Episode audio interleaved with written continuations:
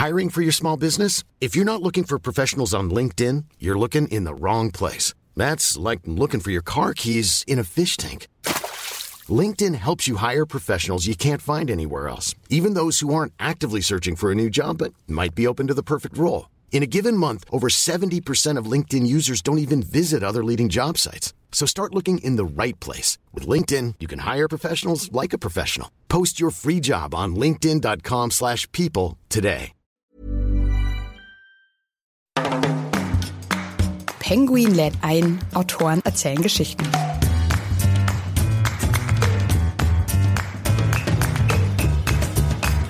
Natürlich ist das ein Balanceakt. Ich habe mich bemüht, fair zu berichten, trotzdem alles zu berichten, was in diesem Land passiert, auch aus unserer Sicht Relevantes passiert. Das heißt also, man muss irgendwie diesen Balanceakt schaffen, sozusagen seine eigenen journalistischen Standards aufrechtzuerhalten und trotzdem nicht in Stereotypen zu verfallen und dieses Land nach Bausch und Bogen zu verurteilen, weil hier geht es wirklich um einen für uns auch relevanten Vorgang. Also ob Saudi-Arabien diese Bewegung schafft in eine offenere Gesellschaft, auch in eine wirtschaftlich stabile Gesellschaft, das ist auch für uns ein wesentlicher Faktor. Wenn Saudi-Arabien nicht stabil ist, dann ist die ganze Region nicht stabil. Hallo und herzlich willkommen bei Penguin Lit ein, Autoren erzählen Geschichten. Mein Name ist Ann-Kathrin Eckhardt. In jeder Folge lernen wir ja gemeinsam spannende Autorinnen und natürlich ihre Bücher kennen. Schön, dass ihr heute dabei seid. Bei mir zu Gast ist Susanne Kölbel. Die 53-Jährige ist Auslandsreporterin beim Spiegel und seit Ende der 90er Jahre berichtet sie aus Kriegs- und Krisenregionen, unter anderem aus dem ehemaligen Jugoslawien, Afghanistan, Pakistan, Irak, Iran, Syrien und Nordkorea. Sie führte dort auch Interviews mit Königen und mehreren Staats- und Regierungschefs, unter anderem mit Bashar al-Assad, dem syrischen Präsidenten. Im Mai ist im DVA-Verlag ihr neues Buch Zwölf Wochen in Riyadh, Saudi-Arabien zwischen Diktatur und Aufbruch erschienen. Über das Land schreibt sie in ihrem Buch, wer Saudi-Arabien in den nächsten Jahrzehnten regiert, wird große Weisheit benötigen und eine glückliche Hand. Es ist nicht übertrieben, die aktuellen Veränderungen dramatisch zu nennen. Sie sind historisch. Hier steht mehr auf dem Spiel als das Schicksal einzelner Machthaber oder die Zukunft der reichsten, vielleicht sogar mächtigsten Familie der Welt. Herzlich willkommen, Susanne Kölbel. Dankeschön für die Einladung. Schön, dass du da bist. Für all diejenigen jetzt unter unseren Hörern, die sich nicht ständig, sage ich mal, mit Saudi-Arabien beschäftigen, was ist da gerade so dramatisch? Welche Veränderungen sind das? Saudi-Arabien steht inmitten eines Transformationsprozesses, der fundamental ist. Sie sind dazu genötigt, weil die Wirtschaft dieses Landes äh, vollkommen auf den Gewinnen durch das Öl beruht. Und dieses Öl hat zwar dieses Land jetzt äh, 40 Jahre lang großartig ernährt, aber der Trend geht eindeutig zu erneuerbaren Energien und einer der Hauptabnehmer zum Beispiel, Amerika, hat sich inzwischen unabhängig gemacht von diesem Öl, produziert selbst und exportiert selbst Öl. Das heißt also, Öl als, als äh, Basis für eine Staatswirtschaft ist nicht mehr tragend. Das Land muss sich völlig neu erfinden, weil der Ölpreis zum Beispiel von 140 Dollar pro Fass plötzlich auf 30 Dollar gefallen ist und fallen kann und dauerhaft niedrig ist. Das heißt also, diese Transformationsprozesse sind nicht unbedingt jetzt aus Menschenfreundlichkeit äh, aus freien Stücken, und ja. aus freien Stücken angestrebt, sondern sie sind ein absolutes Muss. Es ist eine Überlebensfrage für dieses Land. Und jetzt versucht der jetzige Thronfolger, der Mohammed bin Salman, versucht ja diesen Transformations Prozess oder treibt den ziemlich stark voran, also will weg von der Abhängigkeit vom Öl und hin zu einer offenen, hochmodernen eigentlich Gesellschaft, auch mit Tourismus zum Beispiel. Wie gut gelingt ihm, würdest du sagen, das bis jetzt? Also, wenn man das betrachtet, wie er das angeht, dann muss einem das auf jeden Fall Respekt abnötigen. Das ist ein mutiger Modernisierer, der hochdynamisch ist, der Dinge wagt, die vor ihm keiner wagte, weil diese Gesellschaft eben sehr starr war, sehr in sich geschlossen. Diese ultrareligiöse Seele dieses Landes hat im Grunde ja alles bestimmt und alles wurde unter dem, unter diesem gesellschaftlichen Aspekt verhandelt. Das funktioniert jetzt alles nicht mehr. Im Grunde stört das das sogar. Also junge Menschen, die berufstätig sein sollen, auch Frauen, die berufstätig sein sollen, die müssen das Haus verlassen, die müssen sich bewegen können, die müssen kommunizieren können. Das geht alles nicht, wenn ich derartig eingeschränkt bin durch religiöse Regeln. Insofern ist dieser ultrakonservative Wahhabismus, der dort die Staatsreligion ist, äh, ein, ein Störfaktor geworden. Und die Frauen braucht man als Katalysator für eine Wirtschaft, die sich auch neu entwickeln muss. Ich habe neulich gelesen, zum Beispiel Nicki Minaj ist da ja aufgetreten, eine Rapperin aus USA, die wirklich, wenn man die kennt, also da ist, äh, es geht eigentlich fast ausschließlich in den Texten um Sex. Also es wäre vor ein paar Jahren noch undenkbar gewesen. Auch jetzt passt es irgendwie nicht so richtig in ein Land. Pornografie ist tabu und Homosexualität äh, kann mit dem Tod bestraft werden. Immer noch, wie passt es zusammen oder passt es eben überhaupt nicht mehr zusammen? Oder wie, wie erleben das auch die jungen Menschen in dem Land? Also die jungen Menschen sind allermeist begeistert. Also ich weiß nicht, ob das jetzt auch für, auch für Nicki Minaj zutrifft, die ja auch selbst für unsere Verhältnisse ein bisschen krass ist. Aber ich war bei dem ersten Popkonzert, das es überhaupt in diesem Land gegeben hat, dabei mit Tamer Husni und das ist ein, ein die, die, die jungen Menschen haben getobt, waren begeistert, haben die Lieder mitgesungen. Für sie ist das wunderbar. Das war wirklich das Königreich der Langeweile. Also in diesem Land dürfte man gar nichts machen. Es war nichts war erlaubt. Es war keine Musik erlaubt, es war keine Kunst erlaubt, es war kein Sport erlaubt, es wurde nicht getanzt, kein Kino. Also alles, was man irgendwie tut, um sich ein bisschen heiter mit seinen Freunden die Zeit zu vertreiben, ist alles verboten gewesen. Und die Frauen waren im Grunde immer unter sich. Sie haben sich vielleicht mit ihren Verwandten getroffen, aber dass dann eine offene Austauschgesellschaft ist, wie, wie man das sonst kennt, das existiert dort einfach nicht. Übrigens ist es auch bis heute sehr limitiert. Also auch die Menschen, die teilnehmen an diesen ganzen Konzerten und an dieser Außenwelt, würde ich jetzt mal sagen, das ist immer noch limitiert. Die Familien sind alle noch sehr traditionell. Das, das ändert sich ja nicht über Nacht. Ja? Und ich denke schon, dass so eine Figur wie Nicki Minaj, das wird Proteste und es wird auch Zorn hervorrufen. Aber keine Chance. Also ich meine, das ist ein Land, das regiert wird von einem Mann, der sich selbst mal als Bulldozer bezeichnet hat, gesagt, wenn sich jemand mir in den Weg stellt, den werde ich zur Seite räumen. Und so genau, genau so ist es. Man kann natürlich sagen, bei so einer grundsätzlichen und historischen Veränderungen im Land. Vielleicht braucht es auch so einen entschlossenen Menschen, der sagt, ich ziehe das jetzt durch, auch gegen Widerstände, die Frage, die wir uns stellen, ist ja nur, wie weit muss ich gehen, wenn ich dieser Widerstände quasi marginalisieren möchte? Ja, muss ich dann, muss ich dann in, in voller Härte und mit Höchststrafen dagegen vorgehen? Das sehe ich natürlich oder sehen viele natürlich anders. Darauf kommen wir auf jeden Fall gleich noch zu sprechen, auf die Kritik, die vor allem aus dem Westen sehr starke Kritik ja auch kommt, äh, gerade an der Führung in Saudi-Arabien. Aber jetzt erst noch mal kurz zurück, weil du hast ganz exklusive Einblicke bekommen, dadurch, dass du zwölf Wochen lang in Riyadh äh, gelebt gelebt hast und durch Saudi-Arabien gefahren bist. Jetzt ist es ja als Frau, als alleinreisende Frau alles andere als gewöhnlich irgendwie ein Visum für Saudi-Arabien zu bekommen. Wie lange hat es gedauert, das zu organisieren? Wie hast du das geschafft, da ins Land zu kommen? Also diese zwölf Wochen in Riyadh geben in Wahrheit nur einen Ausschnitt wieder, den ich in diesem Land verbracht habe. Ich reise in dieses Land seit 2011 und Seitdem baue ich mir da Netzwerke auf, sehe Leute immer wieder und berichte auch aus dem Land für den Spiegel. Natürlich ist das ein Balanceakt. Äh, ich habe mich bemüht, fair zu berichten, trotzdem alles zu berichten, was in diesem Land passiert, auch aus unserer Sicht Relevantes passiert. Das heißt also, man muss irgendwie diesen Balanceakt schaffen, sozusagen seine eigenen journalistischen Standards aufrechtzuerhalten und trotzdem nicht in Stereotypen zu verfallen und dieses Land nach Bausch und Bogen zu verurteilen, weil hier geht es wirklich um einen für uns auch relevanten Vorgang. Also ob Saudi-Arabien diese Bewegung schafft in eine offenere Gesellschaft, auch in eine wirtschaftlich stabile Gesellschaft, das ist auch für uns ein wesentlicher Faktor. Wenn, wenn Saudi-Arabien nicht stabil ist, dann ist die ganze Region nicht stabil. Wie habe ich das geschafft? Ja, mit Offenheit, Kommunikation und ich bin einfach interessiert an allen Ereignissen dort. Und das ist auch so, dass wenn wir ganz unterschiedlicher Meinung sind, man kann sich auch mit Salafiten unterhalten und sie wissen, dass wir anders denken und umgekehrt wissen wir, dass sie anders denken. Aber ganz konkret hast du gesagt, okay, grüß Gott, ich würde jetzt hier gern ein paar Monate bei euch leben, darf ich rein? Und dann haben die gesagt, ja, oder wie? oder hat das, war das ein längerer Prozess? Oder? Das war ganz sicherlich ein längerer Prozess. Ich hatte am Anfang nur Visa, die so einen Monat gingen, ja, und auch das war immer schon eine Verhandlungsfrage, die eben oft über Monate verhandelt wurde. Und dann kriegte ich irgendwann mal ein Jahresvisum. Und dann konnte ich das einfach auch machen. Letztlich äh, war es mehr so eine Entscheidung, wie funktioniert das alles? Und dann habe ich mir gedacht, das wird schon funktionieren. Also irgendwo werde ich schon bleiben. Und äh, dann kam ich dorthin und habe das einfach begonnen. Am Anfang war das bisschen komisch, das stimmt schon. Also in so einem Hotel zu sitzen und zu sagen, wie mache ich denn das jetzt?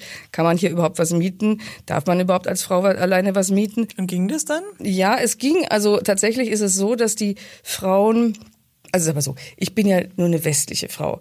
Ich bin also nicht gebunden an diese Familientraditionen, die die haben. Und normalerweise ist es so, bei einer saudischen Frau, die hat entweder einen Ehemann oder ein Vater, der ihr Vormund ist. Also es gibt das sogenannte Vormundschaftsgesetz. Man muss sich danach richten, was einem der Mann oder der Vater erlaubt. Das ist ja in meinem Fall nicht so. Da gibt's ja so doch einen gewissen Markt für Ausländer, die dort arbeiten und äh, die allerdings gewöhnlicherweise in so sogenannten gated communities leben, also so äh, Siedlungen, die eben gebaut sind für Leute, die auch kulturell andere Gewohnheiten haben. Also da gibt's dann Swimmingpools und Freizeiteinrichtungen und da kann man auch im Bikini rumlaufen. Und ich wollte ganz bewusst das nicht, sondern wollte einfach unter Saudis leben. Deswegen habe ich mir mitten in Olaya, das ist so wie in München vielleicht Schwabing oder vielleicht wie in Berlin Mitte, habe ich mir einfach eine kleine Wohnung gemietet. Und das war auch möglich und hatte da Glück. Ich habe einen Makler gefunden im Internet, einen Libanesen, und habe gesagt, ich möchte gerne bitte eine ein- oder zwei Zimmerwohnung mit einem Fenster haben, weil die Saudis halten, halten Wohnungen, die Fenster mit Aussicht haben, für eine maßlos überschätzte äh, Qualität, die sie gar nicht, die sie gar nicht aufrufen, wenn sie eine Wohnung suchen.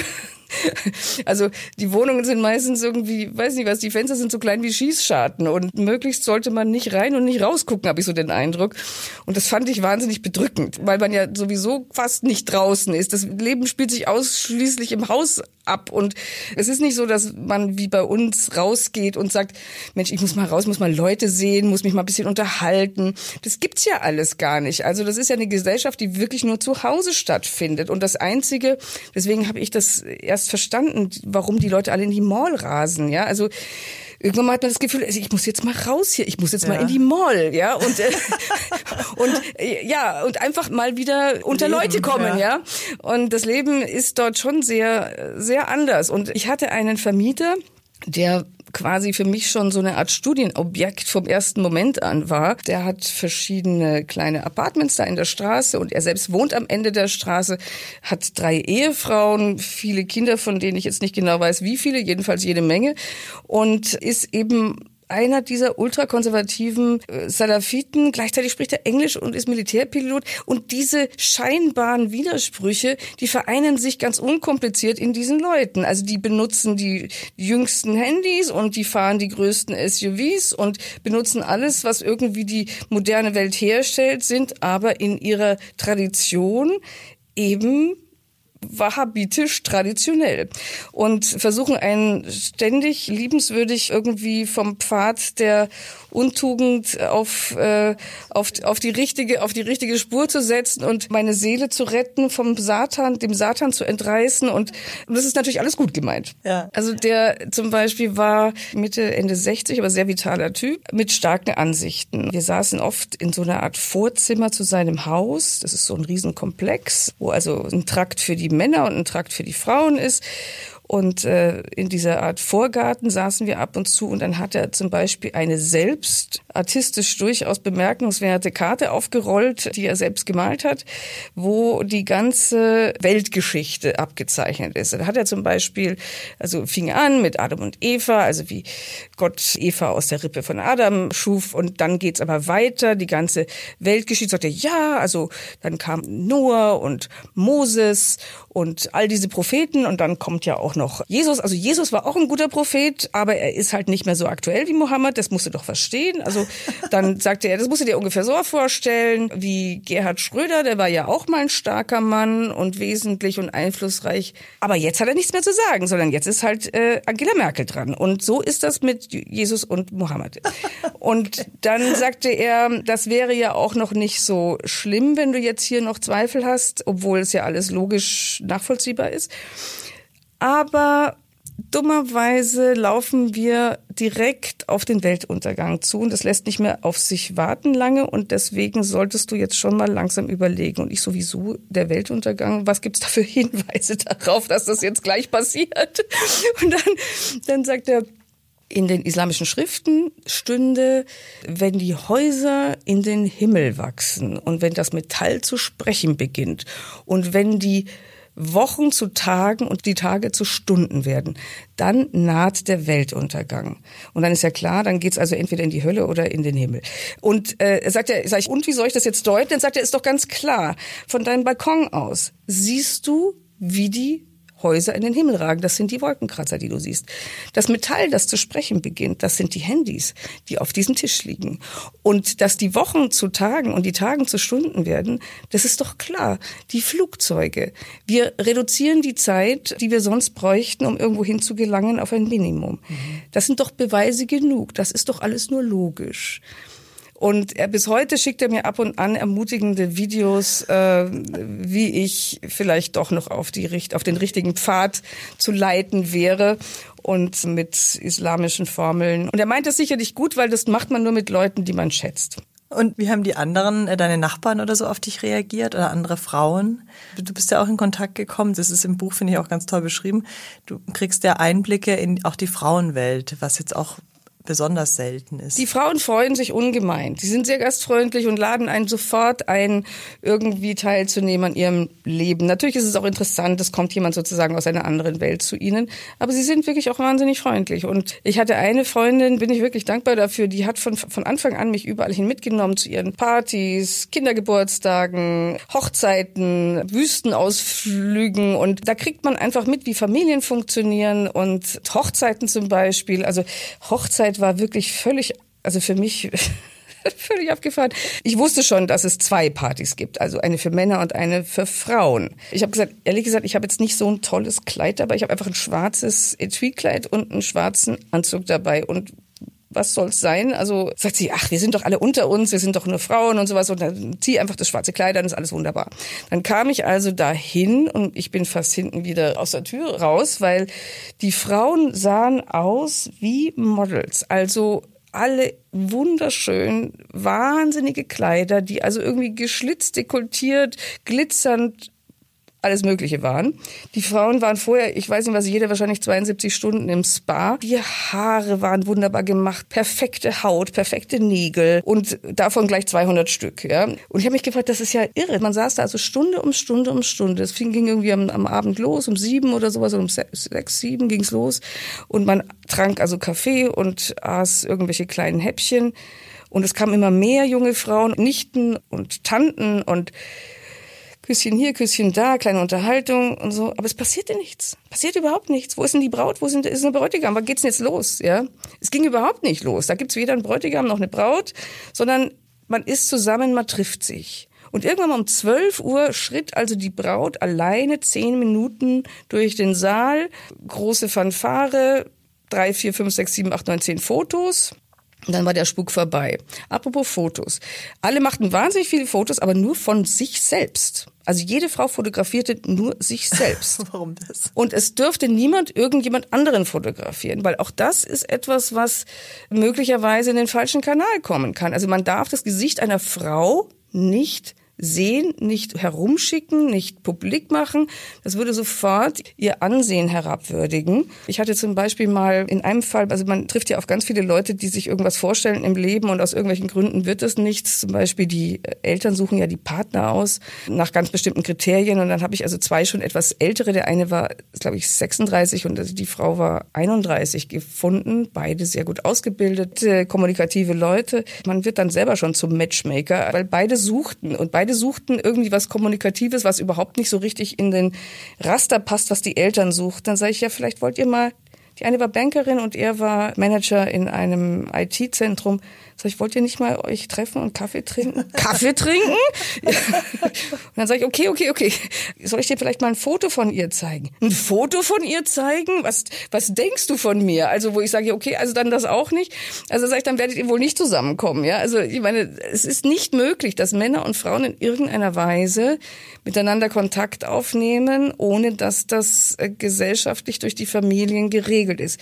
Jetzt nochmal zurück zu dieser Hochzeit ich habe dann hinterher gesagt, also diese Party hat doch bestimmt mit all dem Aufwand, den ich ertreibt, Zehntausende von Dollar gekostet. Und der Bräutigam war nicht hier und die Braut ist hier einmal durchgelaufen und dann gab's noch ein riesen Buffet und Gelage. Warum macht ihr das so? Und am Ende war ganz klar, warum sie das machen. Das ist ja eine Hochzeit, die ist ja schon sozusagen gemacht, da ist ja schon alles geregelt. Aber diese Hochzeiten, es ist ja eines der ganz wenigen Momente, wo alle zusammenkommen, also wo die ganze Familie, sind 200, 300 Leute zusammenkommen. Und das ist der Marktplatz für, für die Hochzeiten. nächsten Matches. Genau, da suchen die Mütter für ihre Söhne die Bräute aus. Und umgekehrt suchen die Schwestern für ihre Brüder jemanden aus. Also immer wenn sie jemanden sehen, der könnte doch zum Sohn so passen. Und es ist eigentlich gar nicht doof, ja. Die Männer verbringen mit ihren Frauen gar nicht so viel Zeit, sondern im Grunde ist es so, dass die Frauen mit diesen Frauen viel mehr Zeit verbringen als irgendjemand sonst. Also die Schwester vom Bräutigam zum Beispiel dann mit der zukünftigen. Genau. Die Ort. leben ja alle dann am Ende in diesem, also wenn es diese großen Häuser sind, dann leben ja mehr die wenn es drei Generationen sind, dann leben eigentlich mehr die Frauen, die Frauen mit, miteinander und müssen besser miteinander auskommen. Und dann geht es auch los, dass man zum Beispiel, dann sucht man sich so eine, so eine junge Frau aus und dann fängt man an, um die zu recherchieren. Genauso übrigens über den Mann. Die machen das genauso. Was hat er für einen Charakter? Was hat er für Schwächen? Was hat er für Stärken? Was hat er für einen finanziellen Hintergrund? Was hat er für einen wirtschaftlichen Hintergrund? Also tatsächlich rasseln die nicht, wie jetzt sage ich mal, auch durchaus westliche Frauen und Männer in Beziehungen hinein, ohne dass da vorher nicht alles abgezirkelt ist. Ja, die, mhm, die wissen genau, wen sie genau, die wissen genau, wen sie heiraten mit seinen Qualitäten, auf die man sozusagen zurückkäme, wenn man mal den schönen goldenen Schein beiseite räumt. Und ich habe dann meine, meine Freundin gefragt, lieben die denn eigentlich ihre Männer? Und dann sagte sie, irgendwann mal schon. Die sind ja gut ausgesucht. Und das fand ich eigentlich einen interessanten Satz. Also diese Hochzeiten sind eben mehr ein Arrangement und gleichzeitig geht es darum, dass man nicht mit gebrochenem Herzen sein Leben verbringt. Also ich habe auch junge Frauen getroffen, die gesagt haben, ich bin froh, dass ich nicht so enden muss wie ihr im Westen. Ihr habt ja immer Liebeskummer und das sieht man ja auch im Film. Es endet immer tragisch und Gott sei Dank muss ich das nicht erleben. Wahnsinn. Also ich habe beim Lesen eines Buches oft so, dass ich dann meinem Mann oder so erzählt hat, krass, wusstest du das?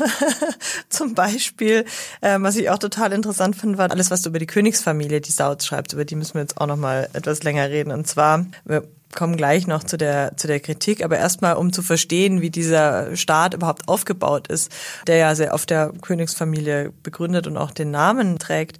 Du schreibst, dass der Staatsgründer Abd al-Aziz al-Saud, der hat 80 direkte Nachkommen und inzwischen leben in dem Land mehr als 15.000 Prinzen und Prinzessinnen, was ja Wahnsinn ist. Und ich habe es mir extra rausgeschrieben, was dann ja noch der Wahnsinn ist, was die alles erhalten im Monat. Also ich habe mir rausgeschrieben, 200.000 bis 270.000 Dollar jeder direkte Nachkomme im Monat bekommt er vom Staat. Und dann jeder Enkel noch 27.000 im Monat, die Urenkel 13 13.000 Dollar im Monat und sogar die Urenkel erhalten immer noch 8.000 Dollar im Monat. So ist es. Wie, wie, wie geht das? Wie kann man sich das vorstellen? Wie ähm, das ist ganz normal. Da muss man gar nichts machen. Äh, da muss man nur geboren werden. Dann ist das Konto schon eingerichtet und es läuft sozusagen elektrisch. Die Saudis konnten sich diese Art von Großzügigkeit immer leisten, wenn man sich mal anguckt. Dieses Land war, als es von diesem Abdulaziz bin Saud erobert wurde, mit dem Schwert, zusammen mit einem Mann namens Abdul Wahab, nachdem der Wahhabismus benannt ist, dieser sehr, sehr äh, strikte religiöse Reformer. Die beiden haben sich zusammengetan und haben dieses Land mit dem Schwert erobert. Und das war sicherlich eine äußerst blutige Angelegenheit. Und dann haben sie eigentlich über ein ziemlich armes Land geherrscht, das damals nur eine Einnahmequelle hatte, nämlich, oder eine wesentliche Einnahmequelle hatte, nämlich die Pilger, die nach Mekka und Medina kamen. Das war schon immer ein Wirtschaftszentrum und auch eine Einnahmequelle.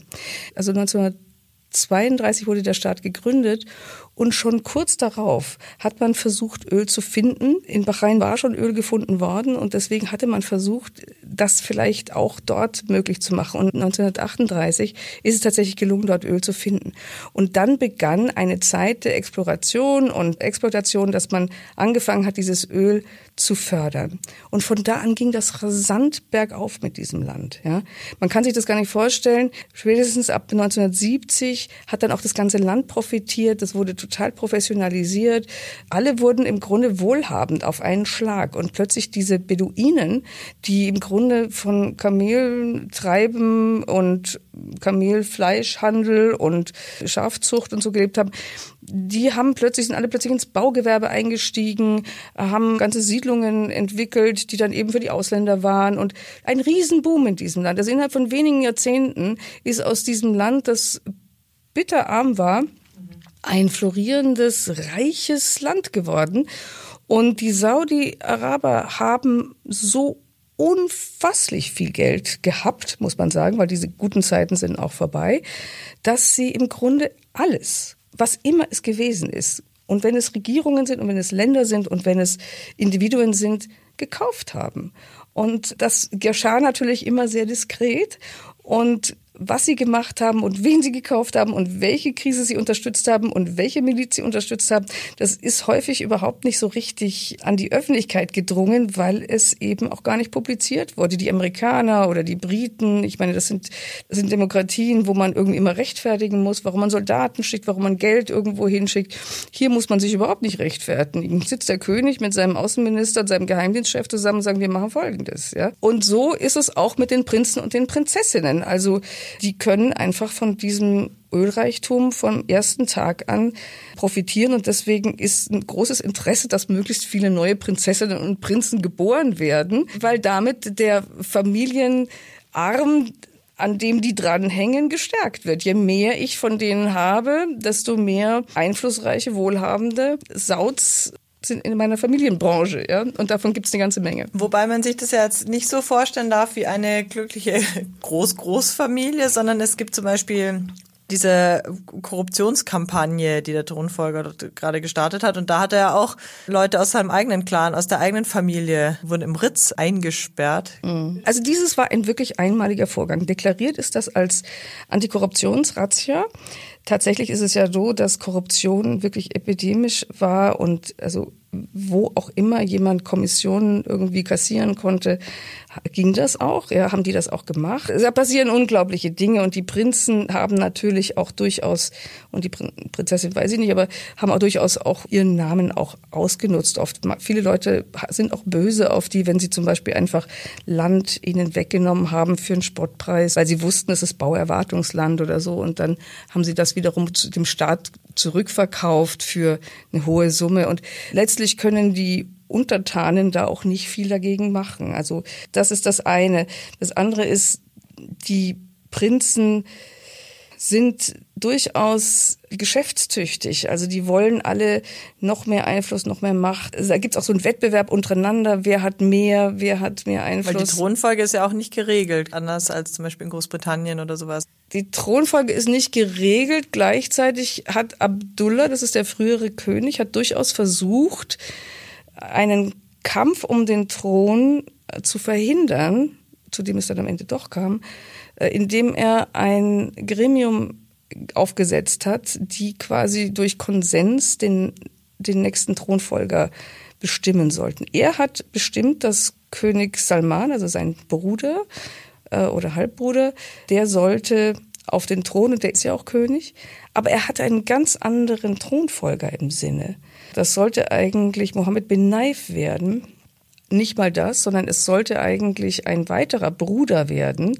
Der wurde aber schon nach wenigen Monaten, nachdem König Salman äh, den Thron bestiegen hat, wurde der schon abgesetzt und ersetzt gegen einen anderen Prinzen, Mohammed bin Naif. Und dann gab es einen wirklichen würde man sagen, internen Putsch, so dass der König Salman seinen eigenen Sohn Mohammed bin Salman, der eigentlich nicht vorgesehen war für diese Position, am Ende dann auf diese mächtige Kronprinzenposition gesetzt hat. Also das ist schon ein sehr ungewöhnlicher Vorgang. Anders kann man das gar nicht sagen. Und wenn man jetzt mal auf dieses Phänomen Ritz kommt, der hat eine in der Historie einmaligen Vorgang eingeleitet, dieser König. Der hat in einer Nacht- und Nebelaktion, die aber ganz fein vorbereitet war, also wirklich, das muss eigentlich ein Plan gewesen sein, vom Anfang an, seit er die Macht übernommen hat, hat er ungefähr 400 Leute, 380 Leute, die mächtig waren, einflussreich, reich waren, zu den reichsten des Landes oder vielleicht sogar Arabiens gehörte, hat er eingeladen ins Ritz oder in den, in den Palast. Und in dem Moment, wo die den Palast oder das Ritz betreten haben, wurden sie zu Gefangenen. Und man hat ihnen das Handy abgenommen, man hat den Kontakt zu den Dienstboten und was ich was, Chauffeur, Bodyguards oder was auch immer untersagt. Man hat sie isoliert und hat sie dazu genötigt, entweder große Teile ihres Vermögens abzugeben, große Teile ihrer Besitztümer zu überschreiben. Da ging es einerseits um Geld, es ging aber auch durchaus um einflussreiche Instrumente, wie zum Beispiel äh, Medienimperien oder Schlüsselunternehmen, die eben nicht nur bedeuten, dass man seinen Wohlstand mehrt, sondern eben Einfluss hat auf die Wirtschaft, wie, naja, ob das nun Fluggesellschaften sind oder Unternehmen, die eben in jeder Hinsicht dazu beitragen, dass die Macht des Staates oder des Kronprinzen und des Königs stärker wird. Umgekehrt heißt es auch, dass diese Leute alle ihre Macht im Wesentlichen verloren haben. Es wurde ihnen gezeigt, dass sie nicht mehr selbst entscheiden. Darunter waren auch viele Familienmitglieder. Was bedeutet das? Dass der alte Konsens, dass man sozusagen gemeinsam regiert, dass alle Familienarme irgendwie auch vorkommen in diesem Machtkonstrukt, dass das zu einem Ende kommt, sondern jetzt nur noch diese Linie Salman das Machtzentrum ist. Und die anderen, denen hat man eindeutig die Flügel geschnitten. Und viele sind auch gar nicht mehr verreist. Man weiß gar nicht genau, welche Vereinbarungen es gibt. Man weiß gar nicht, wie viel Vermögen sie noch haben. Also jedenfalls wurde damit die, die Machtdynamik wurde komplett geändert und es ist zugeschnitten jetzt auf diesen einen Mann, Kronprinz Mohammed bin Salman. Jetzt ist der ja, gilt als auch besonders Hardliner auch und wer die Königsfamilie kritisiert, lebt also wirklich sehr gefährlich. Auf dem G20-Gipfel jetzt in Japan hat zwar Donald Trump Mohammed bin Salman ganz herzlich die Hand geschüttelt, aber die CIA hält den Kronprinzen ja tatsächlich auch für den Auftraggeber im Mordfall des äh, regimekritischen Journalisten Jamal Khashoggi, der in der saudi-arabischen Botschaft in Istanbul getötet wurde. In der westlichen Welt hat dieser Skandal seinem Ansehen sehr geschadet. Wie ist es im Land? Ist da seine Macht irgendwie in Gefahr deshalb? Auch weil es jetzt eine internationale Untersuchung gegen Bin Salman geben soll? Bisher ist es so, dass es innerhalb des Landes Saudi-Arabien ausschließlich ein Imageproblem ist. In dem Sinne, dass man sagt, das hat uns im Ausland geschadet. Ich glaube, dass man es das ganz anders sieht im Land. Vor allem die Jugend steht nach wie vor total hinter Mohammed bin Salman, weil er ihnen eben aus diesem Königreich der Langeweile, das es mal war, plötzlich ein Land schenkt, in dem man sich eben auch amüsieren kann, in dem man auch mal was machen kann, in dem Männer und Frauen mal zusammenkommen können. Und das ist sozusagen sein Versprechen, dass es, dass junge Leute oder jüngere Leute eben auch mal einfach ein bisschen leben können. Er ist selber, glaube ich, 31. Oder? Er ist selber inzwischen 33, 33 ja. aber er ist eben noch sehr jung.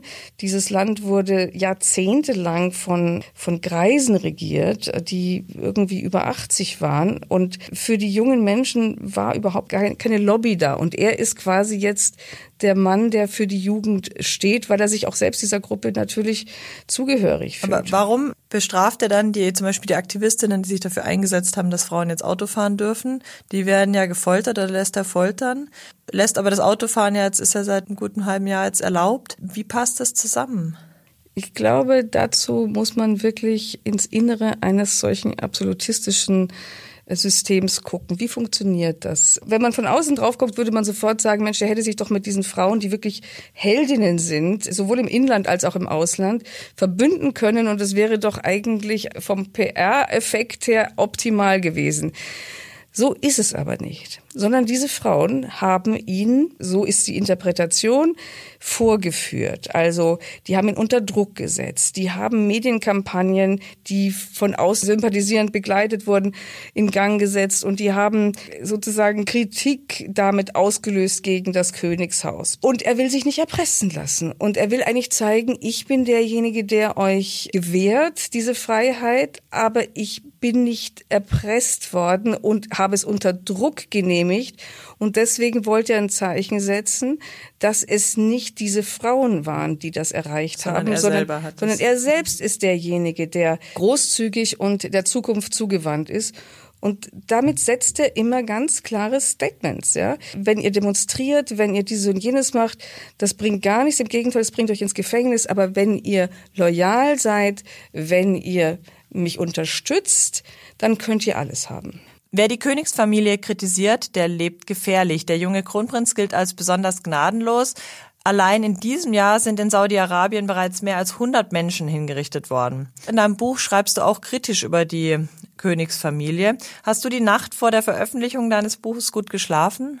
Gut und tief, weil das war eine, war eine, vor allem in der Schlussphase, eine, eine anstrengende Zeit. Das war nochmal eine intensive Arbeitsphase, die Verifikation. Und ich wollte ganz sicherstellen, dass da keine groben Fehler drin sind und habe also viele Leute nochmal drüber lesen lassen, viele Experten, Dokumentare beschäftigt, arabische Experten, äh, ehemalige Botschafter. Viele Leute haben das gelesen, bevor es veröffentlicht wurde.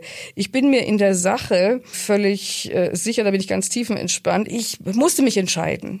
Schreibe ich jetzt ein Buch, wie es schon entweder es gibt schon zwei, zwei Sorten von Büchern gibt es schon. Es gibt ganz wissenschaftliche Bücher wie Guido Steinberg, der einfach ein fantastischer Wissenschaftler ist und seit langem über Saudi-Arabien und die Golfstaaten forscht. Äh, das ist dann eben so ein sehr sachliches Buch, ja, und sehr wissenschaftlich und sehr analytisch. Oder ich schreibe eins, wo ich völlig übergehe, was es da für Probleme gibt und dann nur noch irgendwie auf so touristische äh, Aspekte abhebe. Die heißen dann irgendwie Kaba, Kamel und Koriander oder irgendwie sowas, ja, und wo ich sage, naja, das ist es ja nun auch nicht. Ich bin politische Journalistin und wenn, dann möchte ich ein ganz realistisches Bild zeichnen. Und die Folgen weiß ich jetzt noch nicht. Das Buch ist ja erst äh, einige Zeit raus und ich bin jetzt noch nicht wieder eingereist. Du hast auch noch keine Rückmeldung irgendwie aus Saudi-Arabien bekommen. Nein, habe ich noch nicht. Ich weiß, dass sie das bereits haben, dass sie es wahrscheinlich auch schon übersetzt haben in Englisch und Arabisch. Das muss man jetzt mal einfach abwarten. Die Wahl war aber nicht für mich zu sagen, ich steuere jetzt da zurück und versuche äh, sozusagen nur so kritisch zu sein, wie die das aushalten. Das ist ja nicht wirklich eine Alternative. Ich denke mal, für uns ist es wichtig, einen Einblick in dieses wahnsinnig wichtige, für uns auch wirklich mitbestimmende Land zu haben, das eine totale Blackbox ist. Also wie die Politik machen, wie die ähm, unsere Wirklichkeit mit beeinflussen. Dass Herr Trump so agiert, wie er agiert, das hat ja eine lange Geschichte und das hat einen großen Grund. Das hat einen Grund, der liegt in einer Verflechtung, einer wirtschaftlichen Verflechtung, die kann man sich gar nicht bedeutsam genug vorstellen. Diese Energieflüsse sind durchaus auch noch ganz bedeutsam, solange Öl eben noch relevant ist. Saudi Saudi-Arabien bestimmt den Öl- und damit den Energiepreis für die ganze Welt mit. Und wenn wir Kriege angucken, wie zum Beispiel jetzt, wie sich der Syrienkrieg entwickelt hat, da haben die Saudis eine, eine Schlüsselrolle gespielt. In Afghanistan, die Saudis sind wesentlich einflussreich immer gewesen auf die Taliban. Es war die einzigen mit Pakistan, die zum Beispiel die Taliban jemals als Regierung anerkannt hatten. Also der Einfluss, der von diesem Land ausgeht, und zwar sowohl politisch als auch als Hüter der zwei heiligen Städten, äh, Mekka und Medina, aber auch das Geld, das da einfach gezahlt wird und entweder um jemanden zu beruhigen, um jemanden zu stärken, das kann man sich alles nicht bedeutsam genug vorstellen. Und deswegen bin ich wirklich sicher, dass es entscheidend ist, mal ein realistisches Bild zu zeichnen. Dabei hilft das Buch auf jeden Fall sehr. Also ich fand es wirklich sehr spannend zu lesen. Jetzt hast du mir vorher erzählt, du lebst in Berlin und fährst von dort aus immer zu deinen Auslandseinsätzen, also bist nicht fest stationiert in einem Land. Und äh, jetzt interessiert mich, was liest du denn, wenn du zu Hause in Berlin hockst und mal nicht arbeitest, was liegt jetzt gerade auf deinem Nachtisch? Was liest du für ein Buch? Ich lese gerade ein Buch von einer Italienerin, Isabella Guanzini, das heißt Zärtlichkeit, eine Philosophie der sanften Macht. Und es hat mich fasziniert, weil ich ja eigentlich umgeben bin mit harter Politik, in der eben überhaupt nichts mehr sanft läuft, sondern alles nur noch gewalttätig und druckvoll vonstatten geht. Und trotzdem, trotzdem spielt natürlich Werben und jemanden umwerben und da auch eine Rolle, aber es hat eben immer eine Absicht. Und ich versuche schon zu dieser Welt, in der ich mich da aufhalte, einen Gegenpol in meinem eigenen Leben zu finden und denke, das müssen wir auch. Also im Kleinen sozusagen einen Ausgleich schaffen, um selbst das Beispiel zu bleiben und zu leben, wie wir uns das idealerweise vorstellen. Und es ist ein schönes Buch. Vielen Dank, Susanne Kölbel, für das Gespräch. Danke, dass ich hier sein durfte. Danke fürs Zuhören bei Penguin Lit ein, Autoren erzählen Geschichten. Wir haben heute von Susanne Kölbel erfahren, zu welchen Mitteln der Thronfolger bin Salman greift, um seine Macht in Saudi-Arabien zu stärken, warum das Land einen so großen Einfluss auf die Weltpolitik hat und warum es in dem Land mehr als 15.000 Prinzen und Prinzessinnen gibt. An penguin at randomhouse.de könnt ihr schreiben, wenn ihr Lob, Kritik, Anmerkungen oder Fragen habt. Die Mailadresse findet ihr auch in den Show Notes. Und jetzt einfach den Podcast abonnieren und keine Folge mehr verpassen. Egal ob bei iTunes, Spotify oder Deezer oder überall, wo es Podcasts gibt. Tschüss und bis zum nächsten Mal. Eure Ann-Kathrin.